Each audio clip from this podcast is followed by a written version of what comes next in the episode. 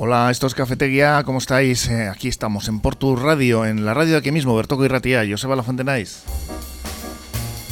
A jueves 27 de abril estamos ya de este 2023 en Portu Radio en el 105.7 de FM. Os vamos a contar ahora enseguida pues los temas más cercanos en la tertulia y por supuesto en el control técnico tenemos a Josu García en la producción para preparar todos esos temas. A Marian Cañivano. Hola Marian.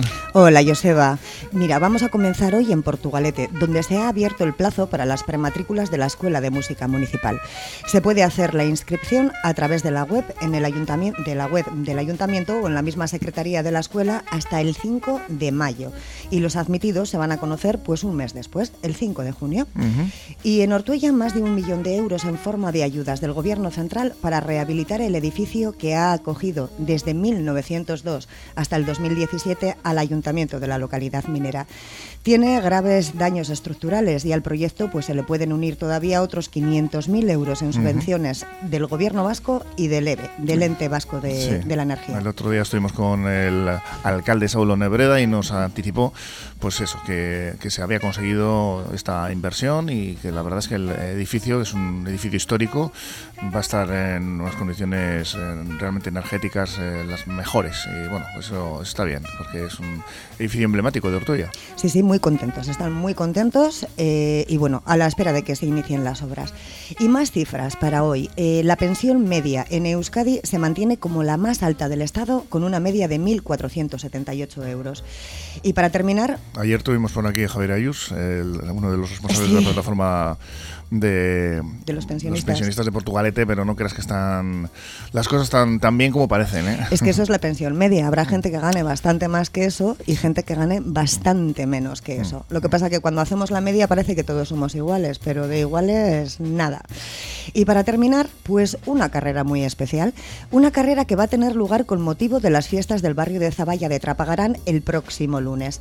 La 31 edición del Campeonato de Euskadi de Arrastre de arrastre de piedra, pero por caracoles original, no me digas, no me digas que no es original la pues carrera. caracoles irgueros, habría que llamarles a estos. pues lleva 31 ediciones eh, con esta. Y mm. el récord está en 48 centímetros de distancia, que parece poco, pero si somos un caracol ya es estar ahí como caracol tirando, ¿eh? Hay que estar ahí, empatizar un poco con el caracol. Con una piedra al lomo, ¿eh? bueno, al lomo no, atada, atada, atada al caparazón. No te creas tú que es tan sencillo. 48 centímetros, pues a ver si llegan hasta los 49. Otra cosa que si les han preguntado a los caracoles a ver qué opinan de esto, ¿no? alguno dirá que es maltrato animal, seguro. Lo que no sabemos es el premio, igual es un trozo de lechuga. Cuando llegan al final, pues mira, para que se pongan hasta que pues se sí, harten. Sí, seguro. Lo que, vamos, hay que darles un premio a, los que han tenido la paciencia de, coger los caracoles y, bueno, no sé si les entrenarán, me imagino ¿tú, que crees? Yo estoy todavía por irme al monte a coger un caracol y presentarme a la carrera, ¿eh? Pero... algunos que corren que no veas cuando les vas a coger, ¿eh? No te creas tú que... Vale, gracias, Marian.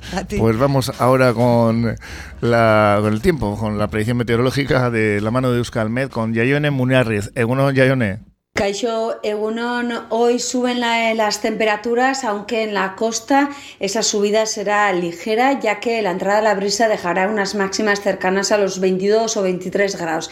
En, cambio, si entramos un poquito más al interior, las temperaturas subirán algo más, situándose por encima de los 25 grados las máximas. En el cielo, en algún momento pueden aparecer algunas eh, nubes bajas en el mar, pero el resto del día, pues el ambiente será bastante soleado. Por tanto, hoy sube en las temperaturas, sobre todo en el interior.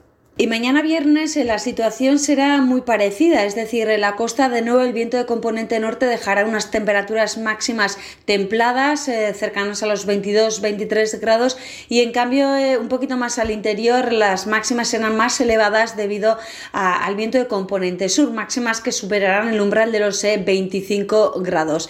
En el cielo irán apareciendo algunas nubes altas, también tendremos algunas nubes bajas en la misma línea de costa, pero en general la jornada será bastante soleada y será al final de la tarde cuando vayan apareciendo algunas nubes de evolución tendiendo a nublarse el cielo y es entonces cuando podría producirse algún chubasco aislado.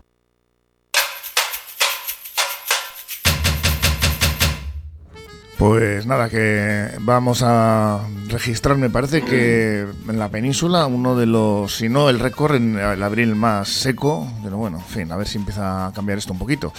Pues ya tenemos por aquí a nuestros contertulios de hoy jueves, eh, Iñaki Irasuegui, Sabino Santolaya, Javier García, ¿cómo estáis? Hola. Muy bien, bueno, pues contadnos un poquito qué opináis de los temas que tenemos eh, por aquí sobre la mesa hoy. Oye, antes, luego nos contarás eh, lo de los caracoles, que tú has asistido, ¿no? A uno. Sí, yo he estado en alguno haciendo fotos, que ya comentábamos que es un poquillo aburrido. El ritmo es un poquito lento. Pero habrá gente que le guste esa tranquilidad para relajarte, está bien. Y luego hablamos de ello, porque tenemos más temas aquí sobre la mesa. Vamos eh, a empezar, si os parece, con esas inscripciones que se han abierto para la prematrícula en la Escuela Municipal de Música de Portugalete y ya sabéis que los que deseéis apuntaros, ahí tenéis la web, la Secretaría también eh, hasta el próximo 5 de mayo y el 5 de junio se hará oficial la publicación de la lista de admitidas y admitidos en el tablón de anuncios de la escuela, en eh, la página web del ayuntamiento también. Entre las asignaturas que se imparten se encuentran el acordeón, clarinete, coro, flauta, guitarra, piano, triquichisa, chistu, viola y violín. ¿Habéis eh, probado con algún instrumento de estos vosotros o qué? No, no, no. ¿Eh? ¿No, la verdad que no. no le dais a la música. torpe para los instrumentos musicales. Yo no, yo no. Tampoco. Yo estudié solfeo en su día, eh, pero al segundo año lo dejé hmm. porque no se me daba demasiado bien y yo luego pues hacía música por ordenador y bueno, ¿qué te voy a decir a ti, no? Hmm. Y ahí sí que funcione mejor, pero lo que es aprender un instrumento yo fui incapaz. Yo empecé con el piano y... Yo me acuerdo que tengo un primo que siempre empieza cosas y lo las deja al dedo por tres, coge una guitarra, le compró una guitarra eléctrica y le dijo, me va a comprar un dedo, yo, me reía, digo, vale, vale, muy bien. Duró dos meses. hay, hay que tener mucha paciencia, ¿no? Para aprender un instrumento, practicar mucho y no sé, pero la gente al final eh, últimamente parece como que lo quiere todo muy rápido. Estamos en, eh, el día a día de, este consumo de las eh, de los beneficios cortoplacistas y de tener estos dispositivos electrónicos que nos están continuamente pues dando estímulos y cada vez cuesta más, ¿no? Que los chavales se animen a practicar en deportes que suponen mucho mucho esfuerzo, mucho, mucha dedicación de horas y, y también en el aspecto musical, ¿no? Pues sí. Hombre, Portugalete siempre ha sido una ciudad, un pueblo bastante cantarín, ¿no? Hmm. ¿Eh? Y que la, el que la ciudadanía. Y con muchos escritores también. Y el que la ciudadanía se acerque a la música, pues siempre es un signo, hmm. es un signo importante de cultura, ¿no? Hmm. Realmente eh, hemos visto en la plaza, estamos teniendo desde hace muchísimos años una banda. Bueno, yo estoy en la canilla, piano, sí. solfeo y, coral. Hemos tenido. Aquí, aquí, abajo. Eh, hemos tenido siempre banda de música, o casi siempre hay bastantes corales dando vueltas por el pueblo, por lo tanto, el que se promuevan este tipo de, actuaciones para que la gente se acerque al mundo de la música, luego triunfará o no triunfará, pero que se acerque al mundo de la música es una cosa muy buena. Yo creo que esto necesita, vamos, una cosa, en principio, bajo mi punto de vista, es la, vocación, ¿no? Porque quieras o no, vamos, como ha comentado Javi, si empiezas pues igual de muy joven y no tienes, ¿no? al fin y al cabo, las cualidades ¿no? porque todos seguramente no tenemos cualidades de lo que es el, poder ¿no? trabajar con los instrumentos, más luego pues la, la, memoria, el oído, ¿no? que dicen que es bastante importante. Yo creo que vamos, todo esto pues va enfocado, pues bueno, pues no, una, a potenciar un poco el tema de la cultura y también ¿no? a formar ¿no? pues a, cabo pues músicos de, ¿no? de, para el día de mañana. Pero creo que una cosa imprescindible, bajo mi punto de vista, es la, la vocación. Sí, yo hace años hablaba con un miembro de la banda de música de Bilbao que tocaba la trompeta. Era un mm. instrumento que a mí me ha gustado siempre mucho. Y que da un poco la lata para ensayar, ¿no? sí. Porque siempre hay el vecino que dice, joder, me he estado aquí todo el día este ensayando las mismas notas, las escalas. Los del piano muchas veces han tenido problemas también. ¿eh? Sí, para eso hicieron este centro que hicieron en San Ignacio, en, bueno, en Ibarrecolanda, y allí es donde van a dar los trompetazos y todo esto. Entonces, bueno, me decía este chico eh, que todavía me debe continuar, eh, pues lo que dice Sabino, que es cierto, ¿no? Eh, a él le gustaba la trompeta desde muy jovencito, ¿no?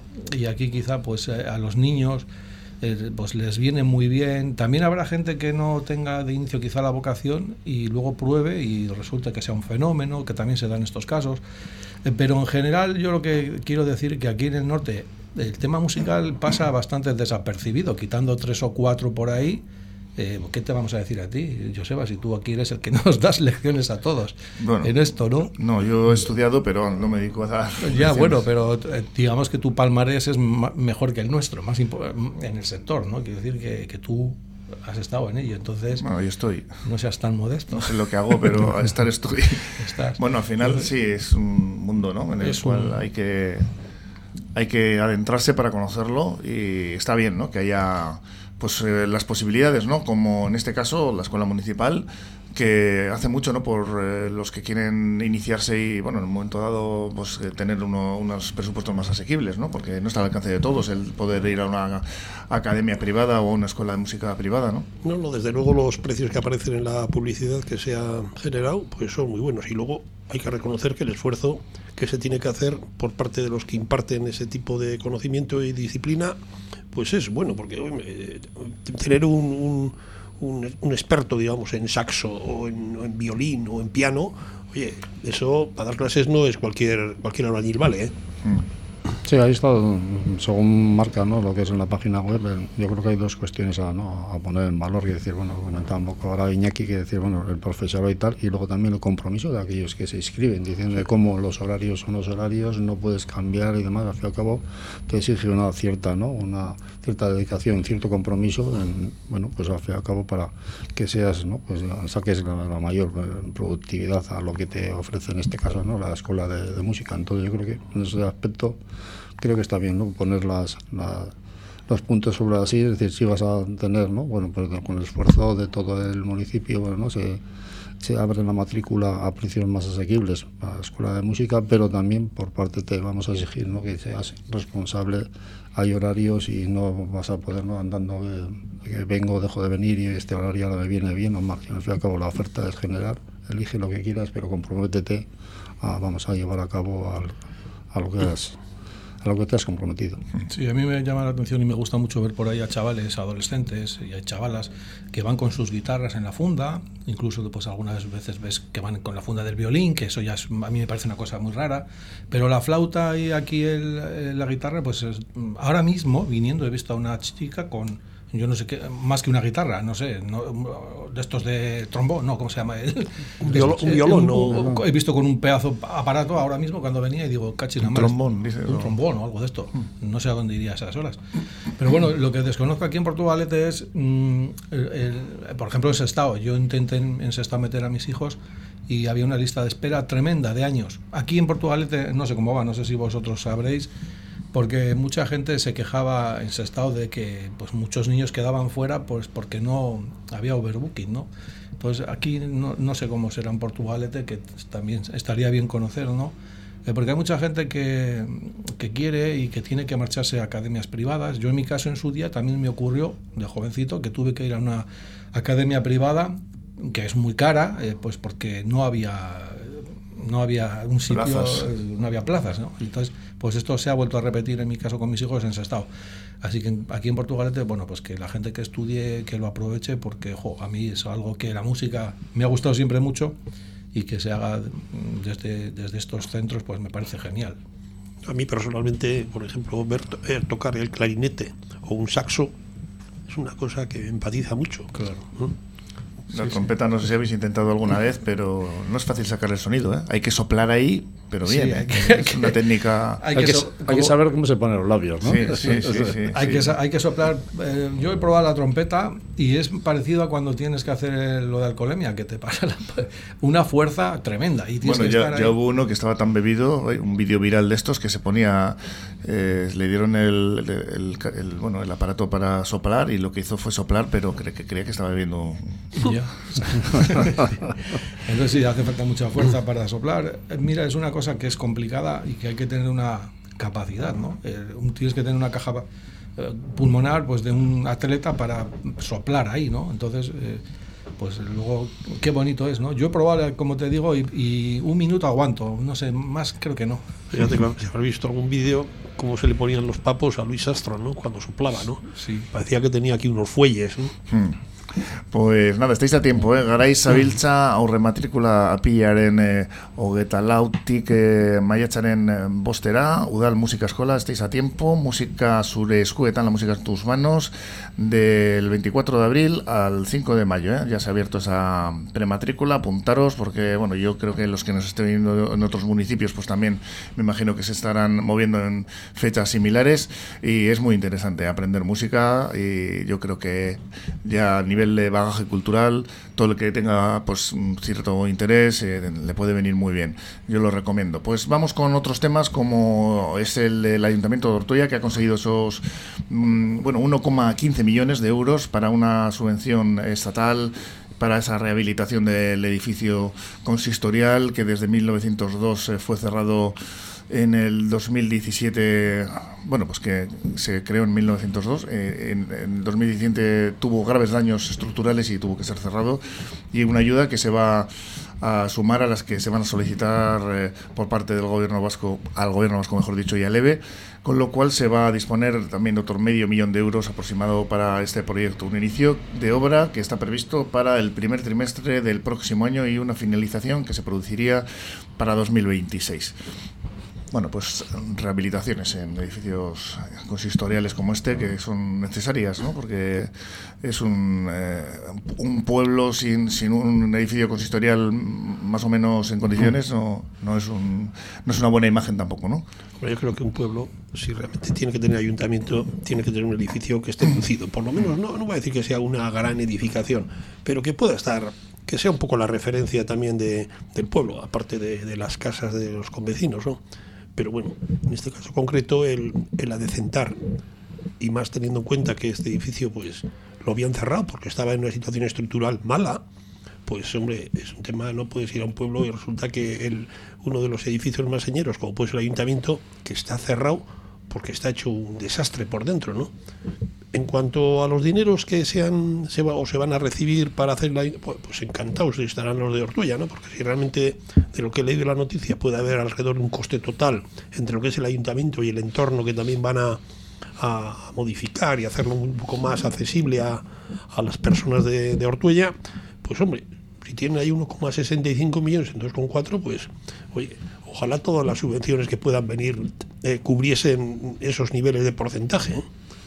Sí, en ese sí, sentido, ¿no? yo creo que es una buena noticia, ¿no? Para, en este caso, para, para el ayuntamiento, pues bueno, al fin y al cabo, como comentaba un poco Iñaki, el tener, vamos, una casa consistorial en condiciones y luego además, parece ser, vamos, por lo que, ¿no? El, la subvención no ha venido de no para que al fin y al cabo simplemente la arreglen, no pongan en condiciones, sino porque tiene una valoración ¿no? de patrimonio. El gobierno vasco no lo tiene reconocido como patrimonio histórico y parece que el gobierno estatal dentro de su plan de rehabilitación y demás ¿no? a nivel de global también lo tiene catalogado como ¿no? otra bien cultural y demás entonces y luego sí que marca también unos, unos criterios de los cuales no tienen que, que tienen que mantener ¿no? como puede ser el tema de lo que es la, la fachada mm, yo no lo había, ¿no? lo había visto y tal, pero parece vamos, que por dentro tiene cuestiones de valor, ¿no? como pues las escaleras, de qué madera, que dan un cierto valor, imagino por su antigüedad y su, ¿no? La, la que habrá llevado al efecto y la antigüedad que tiene, las lámparas del salón y demás, más luego no, yo va acompañado con obras en el exterior para decentrar un poquito la plaza primero de mayo y tal, por tanto son actuaciones marcadas en principio en mantener la estructura del edificio, eh, lógicamente de ese edificio si es casa consistorial, pues al cabo, pues bueno, pues para reforzar el tema de funcionamiento, pues adaptación, ¿no? como comentaba antes Marian, pues pues todos los sistemas, me imagino, ¿no? de última generación de cuanto pues, al tema de calefacciones, consumos y demás. Y por lo tanto yo creo que bueno, pues eh, bien, bienvenido sea, ¿no? Ojalá pues todos los ayuntamientos o casas consistoriales o edificios ¿no? que, que tengan la calidad de o la característica o la cualificación de patrimonio y tal, pues bueno, se, se avance en estas, en estas ayudas. Es verdad que, vamos, se necesita dinero para todo, pero bueno, en este caso, pues bienvenido sea. Javier. Sí, hay una cosa que yo tengo duda, no sé si vosotros en su día leísteis algo de esto. La estructura del edificio presentaba problemas de termitas, ¿no? ¿Os acordáis de hace ya 10 años? eh, que, las termitas, ¿no? Por lo que, lo que hacen, ¿no? Que había problemas en las... Es que no recuerdo si fue en este en concreto o fue en el... Vamos, que estaban las vigas... Eh, sí, carcomidas. carcomidas. Dañadas. Eh, y, sí que entonces se planteaba, es que creo que fue en Ortuella, se planteaba el hecho de, de que había que hacer, pues eso, que si no, si no al final eso se cae, ¿no? Hay muchísimos edificios en, aquí en Euskadi eh, que están hechos así las estructuras ¿no? de, de madera, aparte de, de, las escaleras de dentro y demás. Y yo pues he, he conocido varios casos de tener que hacer unas rehabilitaciones tremendas, de sustituir incluso, que yo no lo sé, pero me enteraré, me gustaría enterarme a ver por qué. Eh, cuando algo está carcomido hay que sustituirlo, ¿no? Entonces la condición para este dinero estatal que viene es precisamente que se conserve todo el patrimonio en, cuanto a la madera que lleva el edificio, y pues se ha apostado a que sí, ¿no? A que se va a conservar y yo pues tengo la curiosidad a nivel eh, aficionado a, la arquitectura en este caso pues a ver cómo se va a hacer eso no porque es una es un trabajo complicado ¿eh? es caro y, muy interesante hombre mantener un, un, edificio con vamos a decir con la estética original pero sin embargo modernizarlo por dentro manteniendo eh, ciertos ciertos eh, elementos como puede ser la escalera que en la foto es una escalera es decir buscar gente que sea capaz de hacer esa regeneración, esa rehabilitación, dejando la estética, no es tan sencillo, ¿eh? no es tan sencillo. Eso, el, el quitar vigas, vigas con, con ese grado de, de, poderdumbre o de ataque de las termitas, pues al final te conlleva a que la rehabilitación se convierte casi casi en una operación de cirugía. Mm. Quitar una, poner otra, la escalera no, ahí no puede ir uno de Ikea con un sí. carpintero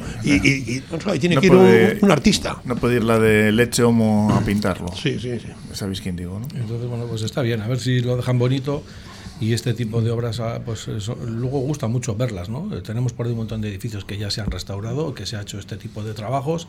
A mí siempre me llama la atención en estos edificios el agujerito que hacen o los varios agujeritos para el cebo para las termitas primero sí, para sí. erradicarlas. No sé cómo estará eso pero yo de esto ya leí hace 10 años. Entonces pues bueno a ver seguro que queda precioso sí. Pues catalogado como bien cultural de protección media con la categoría de monumento por el gobierno vasco en 2020 este edificio consistorial va a ser objeto como decimos de esa profunda remodelación y renovación para preservar ese valor patrimonial y garantizar su funcionalidad eh, para el futuro. Nos lo contaba el otro día el alcalde Saulo Nebreda, que iba a tener una, además una catalogación. Ahora está la más baja de energética y va a ser la, la, mayor. Entonces, claro, todo eso, pues al final, eh, lógicamente, lleva un trabajo y, y de una inversión, ¿no? La delimitación del expediente protector incluye además el propio edificio en sí, pero también el entorno que lo rodea, por la, la Plaza de Mayo la Plaza Primero de Mayo, que va a ser también objeto de una posterior actuación valorada en cerca de un millón de euros y que se plantea convertir en un espacio público peatonalizado. La delimitación de este entorno necesaria para proteger y poner en valor el bien cultural implica la protección de los espacios adyacentes, edificación, eh, edificaciones relacionadas eh, también especialmente con la misma, a fin de preservar un carácter eh, propio de este edificio de la Casa Consistorial y habilitar un espacio para su puesta valor. La declaración del Gobierno vasco reseña además también que deberá preservarse toda la carpintería original, independientemente de la planta o la fachada en la que se encuentre, ya que es uno de los, como estabais ahí indicando y subrayando, aspectos importantes para conservar la autenticidad de este edificio histérico, las lámparas del salón de plenos o la escalera de acceso al piso superior. Pues que quede muy bonito, ¿eh? Y ya sí. dentro de un par de años, en 2026, tres más o menos mm. eh, estará terminado en, si cumplen plazos que eso es otra no luego ya, ya se verá vamos a hacer una pequeña parada aquí en cafetería y ahora volvemos enseguida después de unos consejos de nuestros patrocinadores aquí en el 105.7 de FM en Portu Radio ¿No lo conoces? Mucho más famoso e internacional que el huevo de Colón. El huevo con bechamel de Café Siglo XX. Café Siglo XX, un clásico en Portugalete, con amplia terraza y exquisitos pinchos caseros. Es además el lugar perfecto para disfrutar de un buen café junto a la ría. El siglo, el sabor jarrillero de lo auténtico. Bar-restaurante Mendy Berría. Hemos cambiado de ubicación para ofrecerte un mejor servicio. Ahora estamos en María Díaz de Aro 3, en Portugalete. Disponemos de menú del día, raciones y comidas concertadas y para llevar con la calidad de siempre. Disfruta del auténtico pulpo gallego en nuestra terraza privada. Mendy Berría, en María Díaz de Aro 3, junto al puente colgante. Fernando Soriano y Estela González, abogados, herencias, matrimonios, divorcios, civil y mercantil. Fernando Soriano y Estela González, abogados, a tu servicio en la calle Carlos VII número 3, segundo centro en Portugalete, junto a la Seguridad Social. Teléfonos 94 4950849 94 4950849.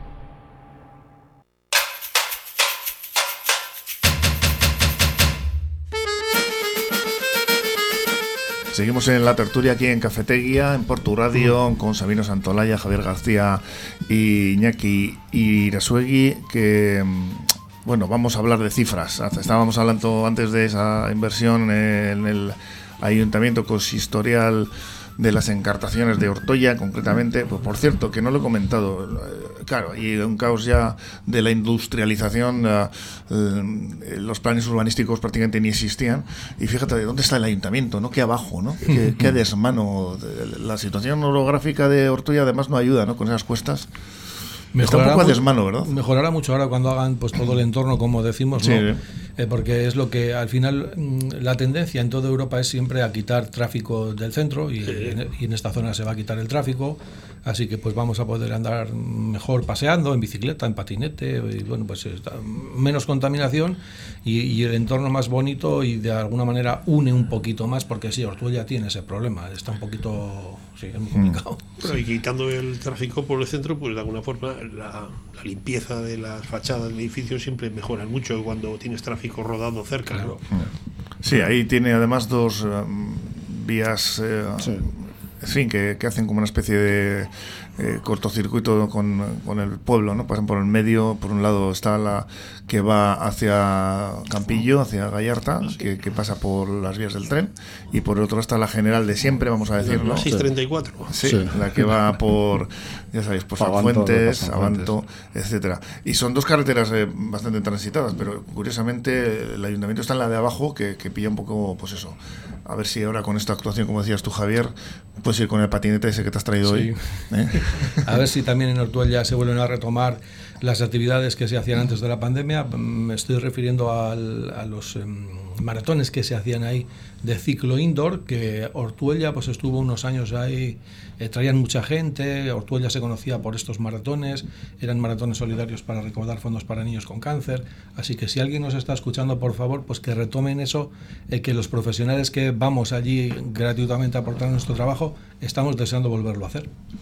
Pues decía que vamos con más cifras y nos vamos a las pensiones concretamente. En este caso, pues eh, estamos hablando de que la pensión media en Euskadi se mantiene como la más alta del Estado y alcanza los 1.478,6 euros, 285,5 euros más que la prestación media española, donde se cobran pues bueno, 100.193 euros mensuales. Los pensionistas vascos han percibido en abril un 9,67% más que en el mismo mes del año pasado y la mayor parte de esta subida se ha hecho efectiva este 2023 cuando se ha aplicado el alza del 8,5, ya recordáis que fue hace poco, correspondiente a la inflación media entre diciembre de 2021 y noviembre de 2022. A este, en este apartado, eh, ayer estuvimos con Javier Ayus de la Plataforma de Pensionistas de Portugalete y nos apuntaba que están haciendo unos balances eh, cortoplacistas porque interesa más, ¿no? Entonces, si haces una valoración en los eh, cinco años, ahí ya es cuando se ve que realmente esto, esta mejora no ha sido tal, sino que se ha perdido poder adquisitivo y más con la inflación que tenemos ahora mismo, ¿no? ¿Qué opinas de todo esto? Yo ahí tengo mis, mis posiciones. Eh, que no se ha recuperado todo el poder adquisitivo, tienen razón, porque al fin y al cabo no aquello que eh, impuso el Partido Popular, ¿no? con la realización del 0,25 y demás, pues bueno, pues al fin y al cabo es un lastre que se ha tenido. En esta última actualización, pues la realidad es que se ha subido el 8,5 que ha sido la media interanual, por lo tanto este año, pues bueno, pues ha, las pensiones contributivas han mantenido el poder adquisitivo se han mejorado las más bajas también, ¿no? Porque han subido el 11 y pico por ciento y por lo tanto en, esta, en estos parámetros, eh, pues bueno, pues la verdad que es para, para sacar de todos los contextos nuestras valoraciones. Pero sí es verdad que vamos, antiguamente o antiguamente, en los años anteriores se ha perdido poder adquisitivo porque si los IPC estaban en el 2, en el 3, en el 2,5 y demás y subían del 0,25, pues todo se ha acumulado, estás hablando de un 5 o un 6% que han perdido, han perdido las pensiones o poder adquisitivo. Ahora, con, con este nuevo, bueno, este nuevo gobierno, ¿no? con el gobierno ya que lleva ya unos cuantos cuantos años, pues bueno, pues eh, pues han, se ha acordado con el resto de, con resto con algunos partidos políticos ¿no? se aprobó el tema de la, del incremento de las pensiones porque también hay que decir que aquí algunos se oponían vale algunos se oponían que con este incremento esto se va al carajo, esto no puede ser, esto es al fin y al cabo electoralismo, esto es la, la paguita, pues bueno, pues yo creo que los criterios que se han aprobado de cara al futuro, de que las pensiones van a tener la actualización con la media del ¿no? IPC interanual, pues bueno, mantener el poder adquisitivo. En la cuantía, como hacen referencia al artículo, pues claro, porque en Euskadi, queramos o no, pues así, pues bueno, será por las peleas, por las luchas, por las reivindicaciones, pues hemos tenido más, eh, o tenemos salarios más altos, pero que nadie nos ha regalado nada, sino que al fin y al cabo es de la lucha diaria ¿no? y, la, y la reivindicación. Pues cuanto más cotizas, pues las pensiones son más altas y esa es la realidad. Es de lógica, ¿no? La lógica. Mm, al final, además, también está, como tú apuntas, Sabino, ¿no? Esa, esas movilizaciones continuas y exigiendo unos derechos que, que al final pues eh, solo se consiguen así, ¿no? Eh, lo veíamos ayer eh, con las movilizaciones vecinales, con esos casos de ocupas, mal llamados ocupas, o otros elementos que, en fin, andan haciendo de las suyas en Sestao, Santurci, etcétera. Y al final es que si no te mueves esto no, no mejora, ¿no? Y no, y no, se, y no nos movemos suficiente. El año, el año no, la semana pasada esta movilización que ha habido de Osakidecha, que lo hablábamos aquí la semana pasada. 13.000 personas. Sí, entonces, bueno, la verdad es que el caldo de cultivo que tenemos en Euskadi es bastante malo y yo ahora, pues un poco hablando de lo que estábamos aquí tratando hoy, eh, pues yo me quiero acordar otra vez de la ley 23 del 2013, que ya le hemos mencionado aquí tantas veces, con los tres recortes consecutivos, el segundo se ha aplicado en este 1 de enero de 2023 y el último se aplicará el 1 de enero de 2027. Son unos recortes eh, que la previsión que hay, porque eh, yo también quiero llamar la atención sobre este titular tendencioso. ¿eh? los que nos dedicamos a la comunicación, pues nos damos cuenta de estas cosas. Primero, se pone el gasto. Eso es un término que está muy mal empleado y es tendencioso. Se hace de forma peyorativa. Es decir, si yo, por ejemplo, os digo aquí a vosotros, me he gastado mil euros este mes pasado en irme de juerga, pues eso eh, tiene una connotación, pero si yo digo, he invertido mil euros en cogerme unas vacaciones este último mes y descansar. Eh, es muy diferente, ¿no? El, trato a la misma noticia. Entonces, esto, y además, esto que se dice de que Euskadi está a la cabeza, ya hay una previsión para 2030 donde toda España se va a igualar. El País Vasco se va a igualar con el resto de España, ya no solo en pensiones, sino también en salud, eh, porque los datos los tenemos ahí. Y un poco a lo que decía Sabino, muy acertadamente, mm, se está vendiendo menos, eh, están muy preocupados las grandes superficies porque se está vendiendo menos y es que no hay dinero. Y ya no vamos a dar otra vez los datos que hemos sacado aquí 40 veces de los problemas que tiene la industria, que todo las exportaciones han caído, bueno, entonces, mm, a mí el titular tendencioso este no me gusta y viene de dónde viene, viene del diario vasco, que los que sabemos un poco de esto, pues sabemos de dónde viene ¿no? esta tendencia a decir que gastamos. ¿Cómo que gastamos? Eso es una inversión necesaria en compensación y, porque es lo que tenemos firmado en el contrato social. ¿no? Estos señores que ahora perciben la jubilación es porque en su día han sido los que han mantenido a los anteriores. Bueno, pues eh, ya también hay un dato muy preocupante eh, que dentro de 10, eh, 12 años, eh, pues bueno, vamos a estar igualados con el resto de España, que es lo que se quiere aquí.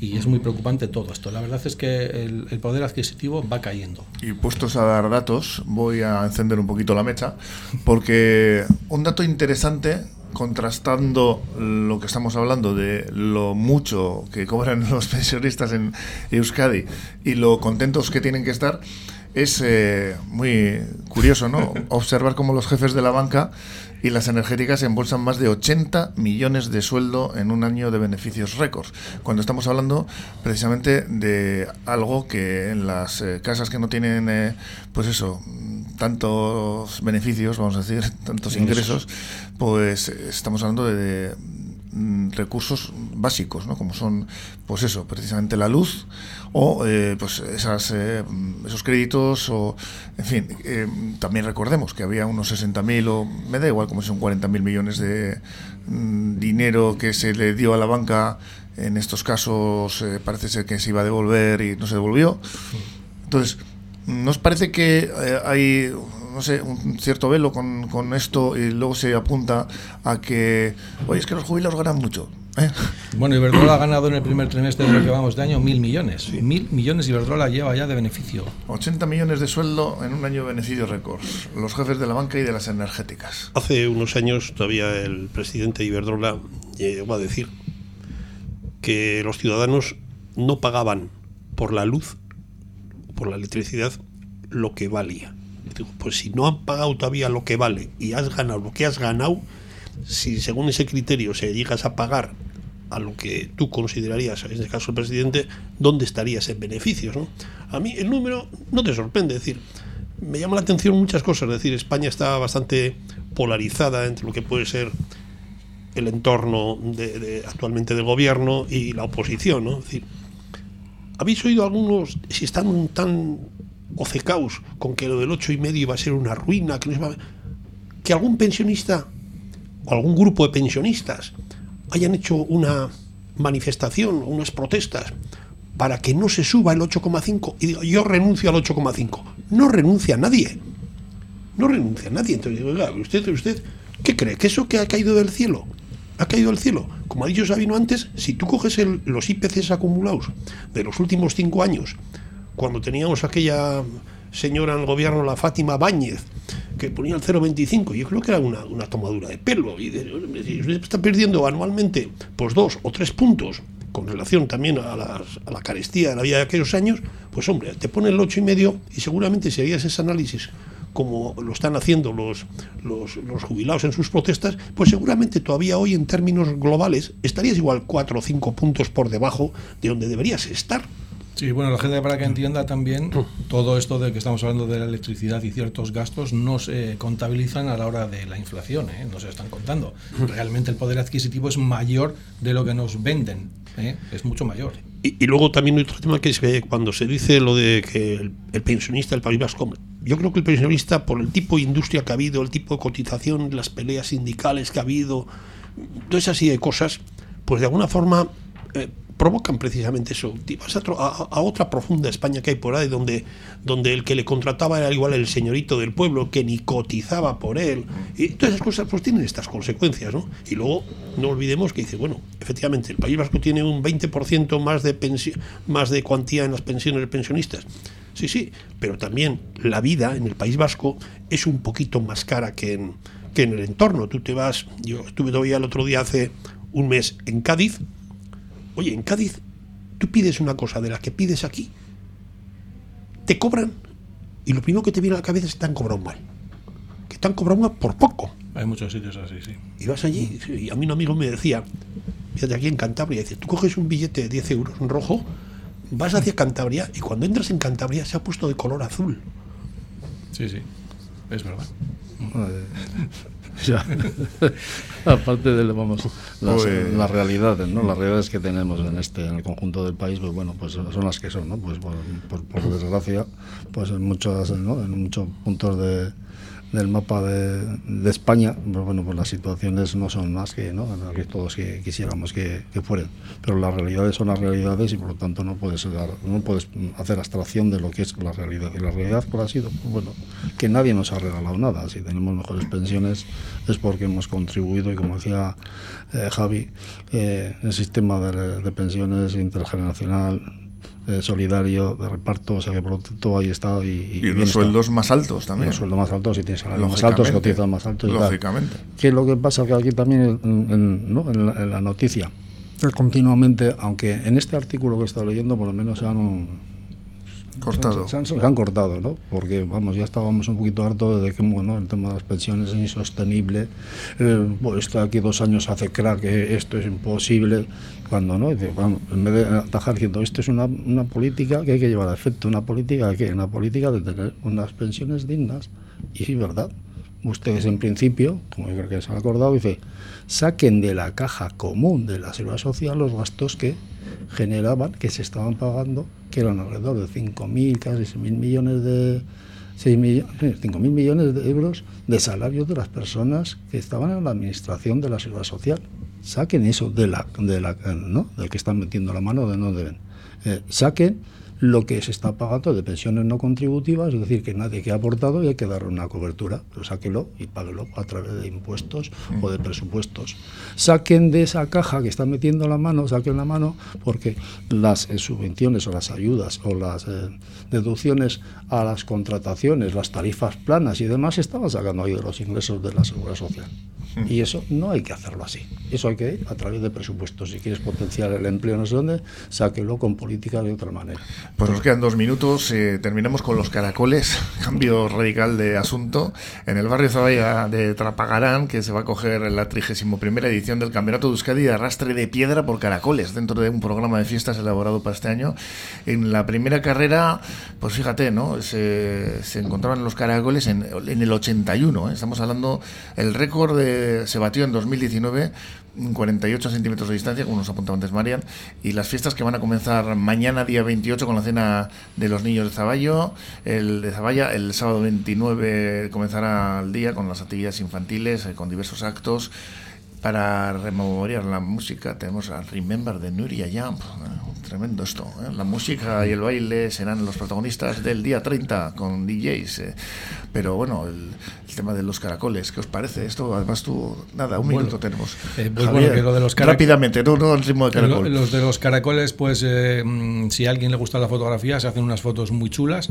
El ambiente es un ambiente muy relajado. Pero hay que decirles a los caracoles que se paren un momento, ¿no? Claro. Para que, salga, para que no salgan movidos. Puedes disparar a, a a con velocidad cámara de lenta, alta sí. velocidad, si no. Eso es. Entonces, bueno, pues que está bien. eh, Bueno, pues qué te diré, ¿no? Pues eso, que es un ambiente relajado. A los niños, si vas con niños, les gusta verlo y poco más, ¿no? Pues bueno, que está bien, es una cosa que ya lleva muchos años, aunque ha habido parón por medio con la pandemia y anteriormente también se hizo un parón de varios años, pero bueno, Javier, eh, Sabino. Nada, una, una- una prueba muy picaresca, pero bueno, parece que tiene, ¿no? Al fin y al cabo, pues respuesta. Trigésimo primera edición. edición Sí, quiere sí, decir sí, que, bueno, sí, la sí. afluencia además, vamos, pues oye, pues que se lo pasen muy bien.